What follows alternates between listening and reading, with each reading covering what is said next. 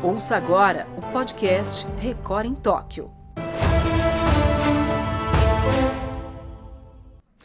Oi, pessoal, tudo bem? Está começando o Record em Tóquio desta terça-feira, dia 3 de agosto. Aliás, mais um dia especial para o Brasil. Tivemos medalha, inclusive saindo medalha de ouro na vela. A gente vai falar sobre isso e muito mais. Toda a participação brasileira, resultados, os bastidores direto de Tóquio com o André Avelar, que está aqui com a gente mais uma vez. Tudo bem, Avelar? Na Terra Olímpica, já aí madrugada para você. E aí, Avelar, hoje um dia muito bacana para o Brasil, hein? Fala, Lucas. Fala, pessoal ligado no Record em Tóquio. Um dia pra lá de bacana pro Brasil. Eu não vou ser maluco de dizer que a Olimpíada poderia acabar hoje, para mim, que eu estaria satisfeito, mas se o Barão, Barão de Coubertin, o pai da Olimpíada Moderna, chegasse para mim e falasse quem que você queria uma medalha pro Brasil, eu daria essa medalha para Alisson dos Santos e ele conquistou o bronze hoje nos 400 metros com barreira. Ah, muito legal, né? Assim como aconteceu com a Raíssa, tava todo mundo torcendo pro Alisson, né? E o Alisson conseguiu realmente uma medalha muito legal para o Brasil, medalha de bronze no atletismo, que não vinha já no atletismo de pista há muito tempo, né? E olha, além do Avelar, eu estou hoje com a Tatiana Ramil, jornalista, ela que esteve semana passada com a gente e hoje está aqui mais uma vez, abrilhantando o Record em Tóquio. Sempre a opinião feminina é muito válida aqui. Tudo bem, Tati? Tudo bem, boa tarde a todos. E vamos falar aí desse dia super especial do Brasil em Tóquio. Bom, antes de falar das medalhas, eu queria falar sobre o futebol, né, Vela? Foi sofrido, foi nos pênaltis, mas o Brasil exterminou, vamos dizer assim, o fantasma do México, passou pela seleção mexicana e está na final do futebol mais uma vez. Aliás, a terceira final consecutiva do futebol masculino em Olimpíada, hein, Avelar? Que bom, né, Lucas? Que bom que o futebol masculino é, olímpico engrenou, né? Então, é, isso, isso é bastante importante. Vindo da final de Londres 2012, ficou com uma medalha de prata. Depois, enfim, saiu o inédito ouro na Rio 2016. E agora, quem sabe, acredito que o Brasil tem tudo para conquistar o ouro de novo, defender essa medalha olímpica. Gostei muito da vibração do Daniel Alves, o capitão do time, assim, acho que é, é um cara, é um, é um, maluco do bem, né? Vibrando com aquela, com aquela classificação, como uma conquista já, uma garantia de medalha. Então, é um cara super veterano, ganhou tudo, todas as competições, menos a Copa do Mundo. Porém, é, é bastante gratificante ver um cara tão, tão bem sucedido, assim, uma carreira tão consolidada, tá ali num torneio acima, abaixo de 24 anos, né? Para garotos abaixo de 24 anos. E ele, um dos três acima da idade limite, acima da idade permitida, e vibrando a todo momento. Então, foi importante também essa orientação que ele deu para o time para passar nos pênaltis, com tanto de sufoco, é verdade. Verdade, a vibração dele, a liderança dele em campo é contagiante, realmente. Daniel Alves está de parabéns. Todo o grupo brasileiro. E Tati, eu sei que você viu o jogo, né? Eu achei o seguinte, né? O, o Brasil foi o time que mais quis jogar né, com a bola rolando, eu, eu, acredito que a seleção mexicana se preocupou mais em defender até. O peso da camisa brasileira é muito forte, né? Então o México que vinha até jogando de forma solta na Olimpíada, hoje se preocupou mais em se defender. Você também achou isso, Tati? Eu achei sim que o México é, preferiu se defender, tentar um contra-ataque, especialmente no primeiro tempo. O Brasil teve algumas chances, achei que no segundo é, poderia ter feito mais, apesar de ter saído aquela bola lá na trave com o Richarlison, que quase fez um a 0 para a gente e garantiria a classificação direta. E eu acho que o Brasil animou bastante a gente depois do primeiro jogo, né, com quatro gols sobre a Alemanha. E, e depois um 0 a 0 Costa do Marfim, agora o outro 0 a 0 é, mas eu acho que o Brasil tem, tem boas chances, sim, nessa final contra a Espanha que bateu o Japão na prorrogação por 1 a 0, né? E eu acho que o Brasil tem, tem grandes chances de sair com o bicampeonato olímpico, sim. Com certeza. Aliás, Brasil e Espanha na final, uma final que muita gente já imaginava que poderia acontecer, né? A gente teve a Argentina ficando no meio do caminho, saindo cedo da competição, a própria Alemanha também saindo é, cedo na competição. E aí, bom, e o gol do Asensio hoje, né? No final da prorrogação, segundo tempo já da prorrogação, a Espanha ganhou do Japão. Não foi fácil, foi um jogo difícil. E o Asensio, jogador de 25 anos do Real Madrid, foi quem fez o gol decisivo que colocou a Espanha na final. E aí, Avelar, Brasil e Espanha na final do futebol masculino que acontece no sábado, 8 e meia da manhã? Lucas, os de amarelo vão atropelar os de vermelho, branco, sei que lá qual isso, vai acordo. Ah, sim, esse time da Espanha não merecia nem ter passado do Japão hoje, né?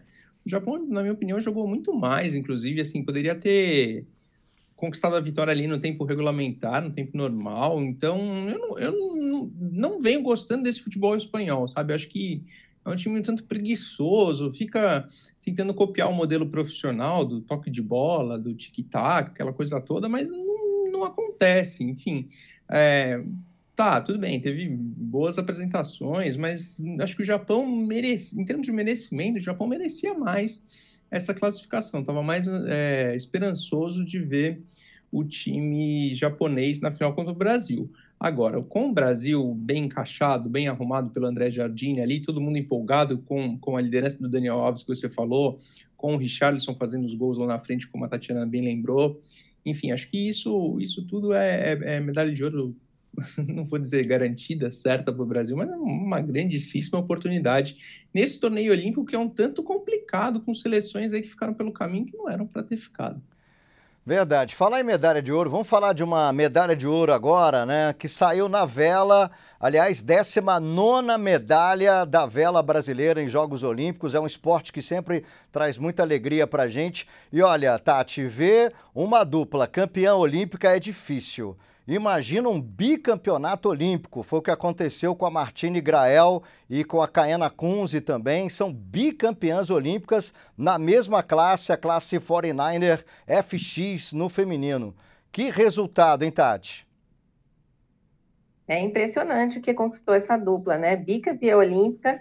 Essas garotas que entraram na, na medal race aí, a regata final, em segundo lugar, atrás das holandesas conseguiram um bom resultado, passaram e ganharam a segunda medalha de ouro consecutiva, é, com o Torben Grael lá, né, o pai da Martini, que era o chefe da equipe. Uma baita conquista para essas duas, sem dúvida. Aliás, falar no Torben, né? A gente lembra aqui que foi a nona medalha da família Grael, né? Porque a gente teve cinco medalhas do Torben, duas medalhas do Lars Grael, que é tio, né? Da, da Martini, e a Martini agora com duas medalhas. Então, a família Grael ficando com nove medalhas e, e Avelar, o que elas precisavam, elas já sabiam, né? É ficar na frente da Holanda, da dupla holandesa e da dupla alemã também. E é sempre uma estratégia muito forte que elas aplicam exatamente na medal race, na última é, regata onde vale medalha, né, Avelar? Sabem bastante ler a regata, né? Ler as condições do vento, as condições de navegação e ler o resultado da regata. Acho que isso é muito importante. É, a Martina empatou com o tio, né? Se a gente pode dizer assim, em número de medalhas, apesar de ter dois ouros. É, e interessante na parceria com a Carrena que elas não eram, elas nem sempre foram é, parceiras elas eram inclusive rivais quando juvenis, né? Então, é, mas olhando as duas, de repente você se confunde e acredita que elas possam ser até irmãs, porque é um casamento que deu muito certo e a vela brasileira é muito feliz com isso, porque como você falou, difícil ter uma campeã, ter, é, difícil conquistar o campeonato, ter um, conquistar o bicampeonato, ser duas vezes medalhista olímpica, isso, isso é sensacional e é para a gente comemorar por muito, por muito tempo. E é uma parceria que, sem dúvida, deu muito certo. Que bom que elas estão juntas e que fiquem por muitos e muitos anos juntas, conquistando e batendo mais recordes no iatismo brasileiro. Sem dúvida. Martine Grael e Caena Kunze, parabéns. Mais um ouro aí para o Brasil nesses Jogos Olímpicos de Tóquio, que venham mais ouros, né? A gente tem muita expectativa no futebol, tem expectativa também no vôlei masculino. Da daqui a pouco a gente vai falar do vôlei masculino também, que se classificou aí para uma semifinal. Mas agora vamos falar de outra medalha. Medalha do Alisson dos Santos, né? Medalha de bronze numa prova duríssima, uma prova de altíssimo nível. 400 metros com barreiras e muita gente achava que o Alisson conquistaria, até pelos resultados, ele chegou como terceiro colocado no ranking e ele garantiu essa medalha de bronze para o Brasil. E, e olha, a gente está vendo aí a imagem do Alisson, eu tenho a impressão que assim como a Raíssa né, Tati? Tava todo mundo torcendo, o Brasil inteiro torcendo pro Alisson. Ele virou uma unanimidade. Inclusive, ele queria esse jeito descontraído da Raíssa para ele, né? É, cantando, dançando, e acabou dando certo, né, Tati? Ah, sem dúvida, um rapaz aí de 21 anos, que merecia muito essa conquista, e a gente viu uma prova super veloz, nesses 400 metros com barreira, sete dos oito primeiros bateram algum tipo de recorde, algum nacional, o norueguês bateu o recorde mundial, então, uma prova super veloz, e muito bom que o brasileiro conquistou o bronze, ficou super feliz, merecia muito.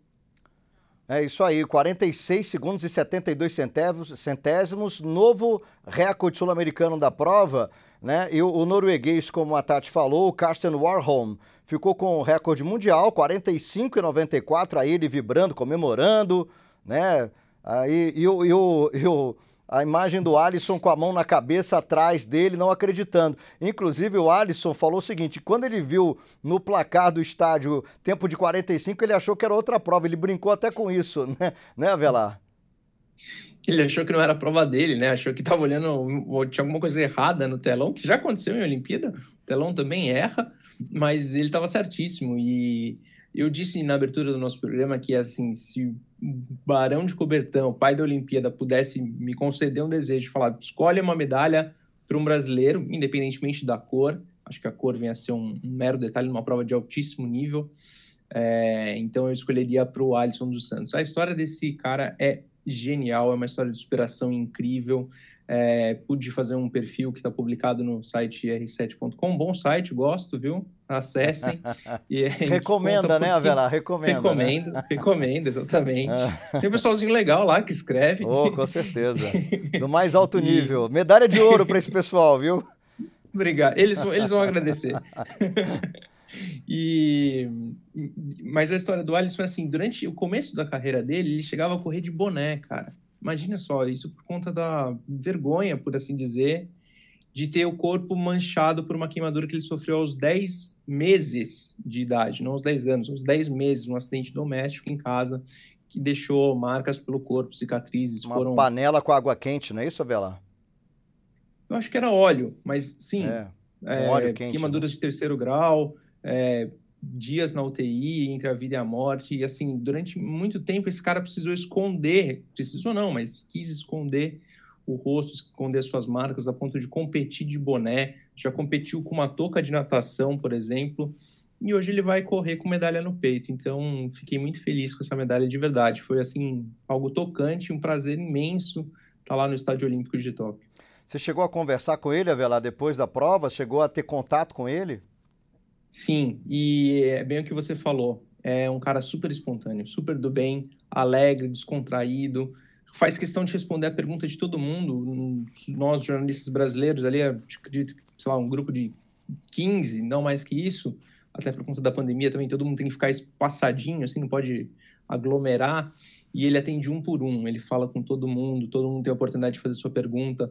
A minha pergunta foi exatamente essa sobre a história dele. Ele explicou um pouco mais como foi esse caso, esse acidente doméstico. Ele, evidentemente, com 10 meses ele não poderia lembrar, mas ele trans, transparece toda essa emoção e ele diz: Poxa, mas só o atletismo me refez, o atletismo me fez ser um novo cara. Correndo, eu percebi que eu não precisava esconder sobre quem eu sou, enfim. E também para manter toda essa, essa tranquilidade, ele ouviu rap, que é um, um som que ele gosta de ouvir. fica tranquilo, tem dado certo. Muito legal, realmente uma medalha muito comemorada. O Brasil inteiro torceu muito pelo Alisson, que tem essa história né, bonita. Tá ele com a medalha de bronze no peito. Ele disse que ia ficar livre, leve, solto na Olimpíada, ficou mesmo, dançou, cantou, ouviu música e chegou lá. Ele conseguiu a medalha de bronze numa prova em que o campeão foi recordista mundial, né? Então, uma prova de altíssimo nível que ele conseguiu a terceira posição, a medalha de bronze para ele. Falar em medalha de bronze, Tivemos hoje também no atletismo mais um bronze. Aliás, né, Tati? Um campeão olímpico na Rio 2016 que agora ficou com a medalha de bronze. Thiago Braz, é, medalhista de bronze no salto com vara masculino. Uma prova que ele não começou tão bem, né, Tati? E foi evoluindo ao longo da competição. Ele foi evoluindo, sim, e ficou super satisfeito com essa medalha porque, como ele comentou depois da, da Rio 2016, que ele foi ouro, é, passou por várias dificuldades, acabou ficando longe do pódio nas principais competições que disputou, do salto com vara, vou perdendo patrocínio, perdeu o clube. Então, chegar numa né, Olimpíada seguinte, conquistar de novo uma medalha, para ele, ele foi muito especial. E acho que ele fez sim uma boa prova. Acabou ficando atrás do sueco e do, do norte-americano. A gente teve o, o, campeão, o bicampeão mundial, que é o norte-americano também, acabou ficando fora da prova porque teve teste positivo para Covid. Então, abriu mais uma vaguinha, né? O brasileiro acabou sendo beneficiado por isso também. E acabou fazendo uma boa prova e ficando com a medalha de bronze. Sem dúvida. E o Thiago Braz, ele conseguiu essa medalha com a altura né, de 5,87 metros. E Na verdade, depois dos 5,87 que ele saltou, ele tentou três vezes os 5,92 metros, e que foi o resultado do Christopher Nielsen, né, o, o americano que foi medalhista de prata 5,92, e o Armand Duplantis, né, da Suécia, acabou que é a recordista mundial, tem 6,18 acabou ficando com a medalha de ouro 6 metros e 2. E teve um detalhe curioso que depois que o, o Duplantis, o sueco, ele conseguiu, ele já tinha garantido a medalha de ouro, ele foi para tentar recorde mundial, já foi para 6,19 que superaria o recorde mundial que é dele mesmo, 6,18, mas acabou não conseguindo. E isso foi bom, Avelar, porque o recorde olímpico do salto com vara continua com o Thiago, né? Thiago, é, no Rio 2016, conseguiu 6,3 e agora ele conseguiu se manter aí como recordista olímpico, isso porque o Duplantes de 6 e 2 foi para 6 e 19. Coisas que acontecem nessa competição, né, Avelar? Coisas que acontecem nessa brilhante competição que é o salto com vara. Eu sou fanático pelas provas de atletismo, porque ali realmente é a regra, as regras todas são muito simples. É, em geral é quem chega primeiro, quem salta mais longe, quem salta mais alto. Não muda e quem arremessa algo mais longe também. Então não muda muito, é, é fácil de compreender, é sempre é muito gostoso de ver. No estádio é uma outra dimensão. É, então acho que viver esse momento do atletismo assim é, é, muito bacana. O Thiago Braz, como você falou, ainda detém o recorde de 6-3, o recorde olímpico. O Duplan, o sueco, foi um tanto guloso ali, porque ele tentar aumentar 17 centímetros, é claro que ele estava sobrando, mas já com a medalha de ouro no peito, acho que a concentração também vai um pouco embora, né? Difícil você voltar, oh, feliz aqui, conquistei, vou estourar champanhe, aí volta, concentra, foca na prova, e das três tentativas é, foram todas erradas. Para a gente ter, falar, pô, mas são só 17 centímetros, faz o seguinte, em casa, depois que acabar o recorde em Tóquio, salta o máximo que você conseguir depois salto máximo mais dois centímetros. É muito difícil, então por isso que eu sou um apaixonado pelas provas de atletismo, porque isso é gostoso de ver a capacidade atlética desses caras. Sem dúvida. E o Thiago Braz, ele devia estar tá torcendo ali pro, pro sueco não conseguir os 6 e 19, porque ele se mantém como recordista olímpico da prova. Evidentemente, como o Avelar falou, se ele salta, se ele sai de 6 e 2 para 6 e 5, por exemplo, já seria recorde olímpico. Mas não, ele cresceu o olho ali na prova, falou: ó, quer saber? Eu vou tentar logo o recorde mundial. Aliás, ele queria, né? Era um sonho dele conquistar o ouro olímpico e ainda quebrar um recorde mundial na mesma prova. E acabou que ele não conseguiu. E teve o Renault Lavillenie também, né? O Avelar, o francês, que foi um grande personagem na Rio 2016, porque ele não entendeu nada nada, ele foi vaiado no estádio o tempo todo e aquilo desconcentrou ele de uma tal maneira e agora ele passou em branco de novo, né? Acho que essa foi a vitória nossa é, de torcedores brasileiros, não a propriamente do Thiago Braz, é, em cima do francês, do Lavillenie. Porque, para quem não se lembra, na Rio 2016 ele foi muito vaiado pela, pela arquibancada do Estádio Olímpico, antes do Estádio Olímpico, Newton Santos, Engenhão, é, agora voltou a ser Newton Santos, né? Então, ele foi muito. Ele não entendeu nada do que estava acontecendo. Ele, quando ele se preparava para saltar, uma coisa não olímpica, que o olimpismo não é, gosta muito, a torcida começou a vaiar e, poxa, incentivar o Thiago Braz, dono da casa. Ele não gostou disso e ali é, ficou uma, um certo ar de, de marra do francês. Mas os quatro principais, os cinco, o Kendricks também, que é quem a Tatiana falou que foi cortada por, por Covid. Os cinco ali principais são muito amigos, eles se falam bastante. É, o Duplan, o Nielsen, o Thiago Braz, o Lavillenie e o Kendricks, então todos eles são, se dão super bem, é, são camaradas ali um com o outro, e um até torce por, pelo outro, por que não? Sem dúvida. Bom, vamos falar agora do box, né? O box que conseguiu, aliás, a, a Bia Ferreira, eu não sei não, viu, Tati, mas a, a Bia Ferreira, do jeito que ela está lutando, né, nessa Olimpíada, de, Tóquio, tem grande chance realmente de conquistar, a medalha de ouro. Ela já está na semifinal, né? É, é, luta agora a semifinal contra uma atleta finlandesa, quer dizer, já garantiu a medalha, mas eu acho que vem o ouro por aí, hein, Tatiana? Ela já garantiu a medalha por ter se classificado para a semifinal. Mesmo que perca a semifinal, ela garante um bronze. Mas ela já disse que quer o ouro. Ela está babando aí pelo ouro. Campeã mundial, a Bia. E vai com tudo para cima da finlandesa, primeiro na semifinal, para tentar uma classificação para a final. E o boxe brasileiro já tem três medalhas garantidas nessa Olimpíada. É uma ótima performance aí do boxe porque é o esporte que, que mais rendeu medalhas né, em Tóquio até o momento. Verdade. É, a gente teve até o, o, o, Abner Teixeira, que disputou hoje uma semifinal, perdeu, ficou com medalha de bronze, mas ele perdeu para o campeão mundial, né? O Rúlio Lacruz, que a gente está vendo aí de azul, cubano, contra o brasileiro que estava lutando de vermelho, e não deu para o Abner Teixeira, já era o resultado esperado.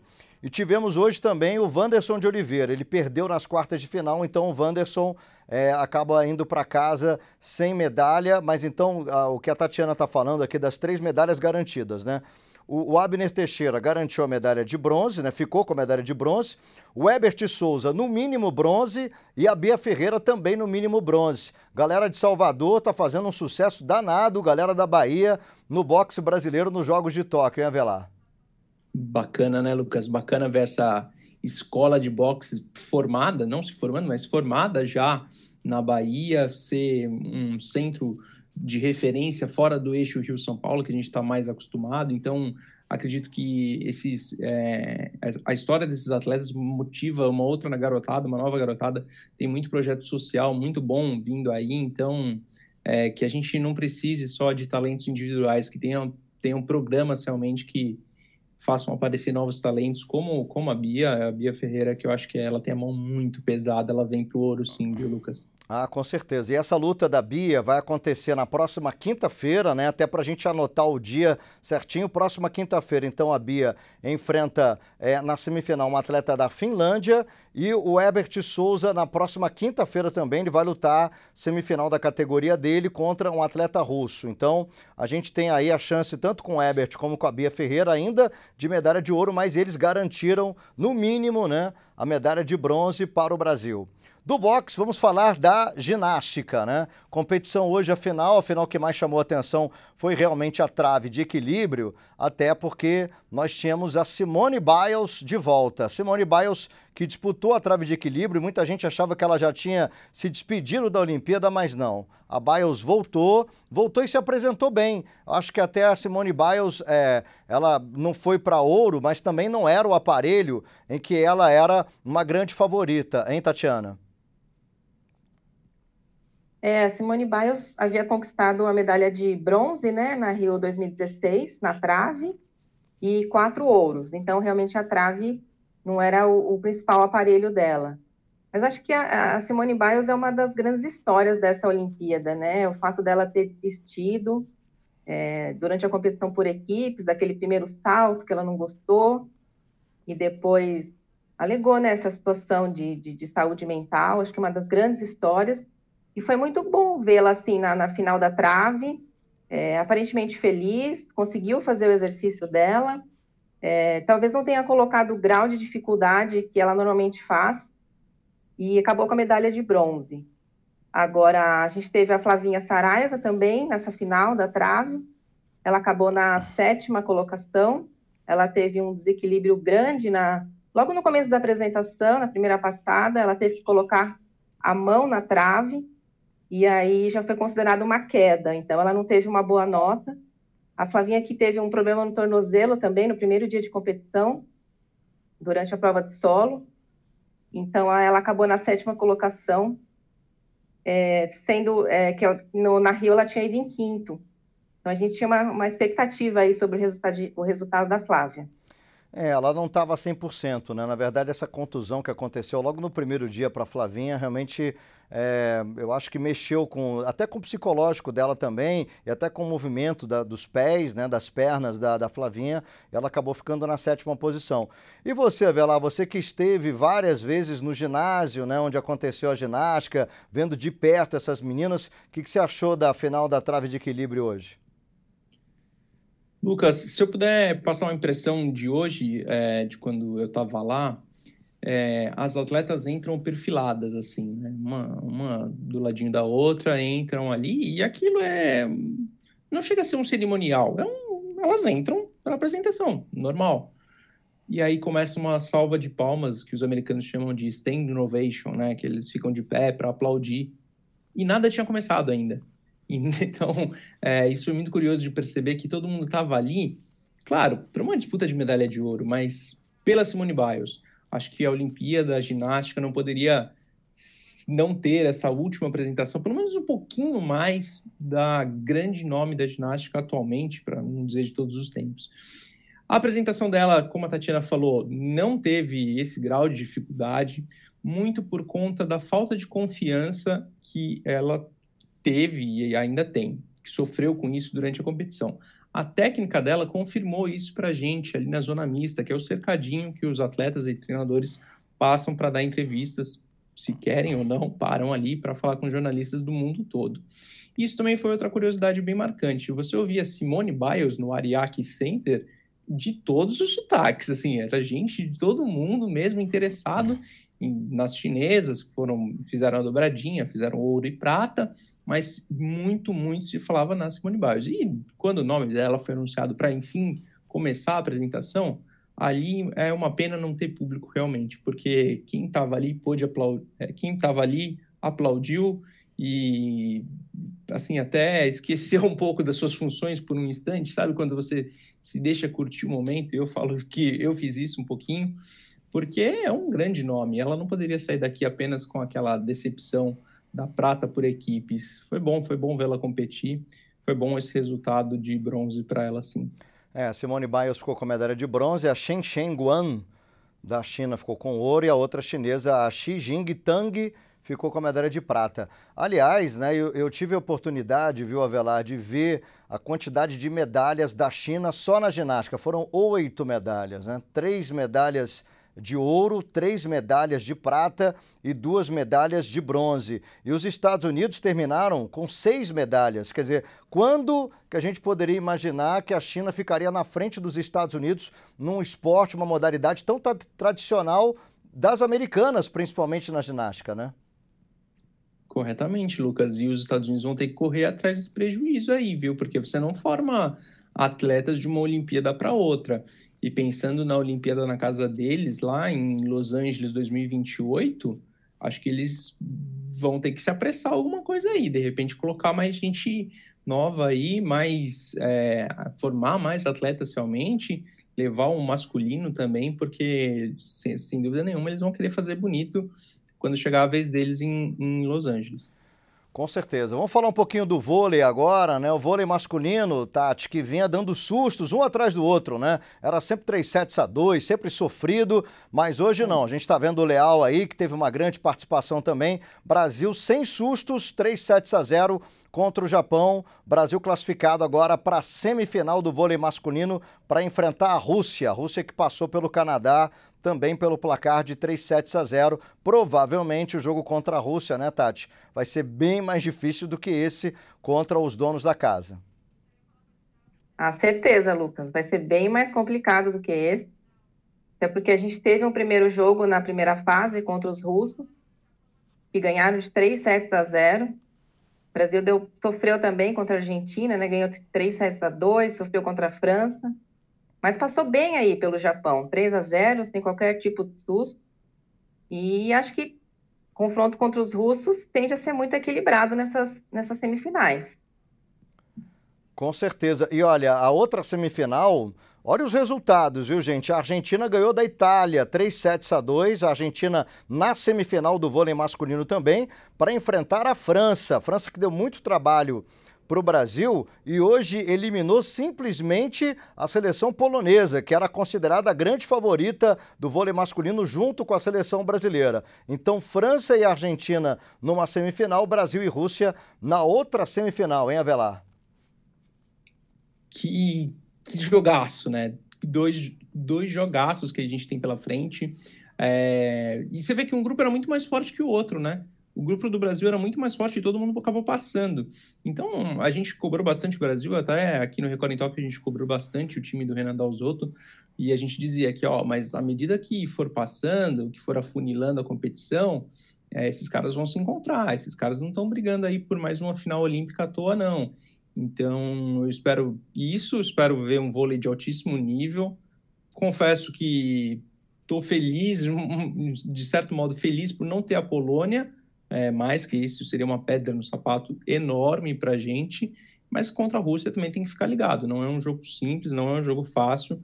Mas com todas as peças do ataque brasileiro funcionando, como o Léo que estava na foto ali, acredito que o Brasil pode passar sim. É, e amanhã, né, nove e meia da manhã pelo horário de Brasília, a gente vai ter Brasil e Rússia no vôlei feminino, quartas de final também.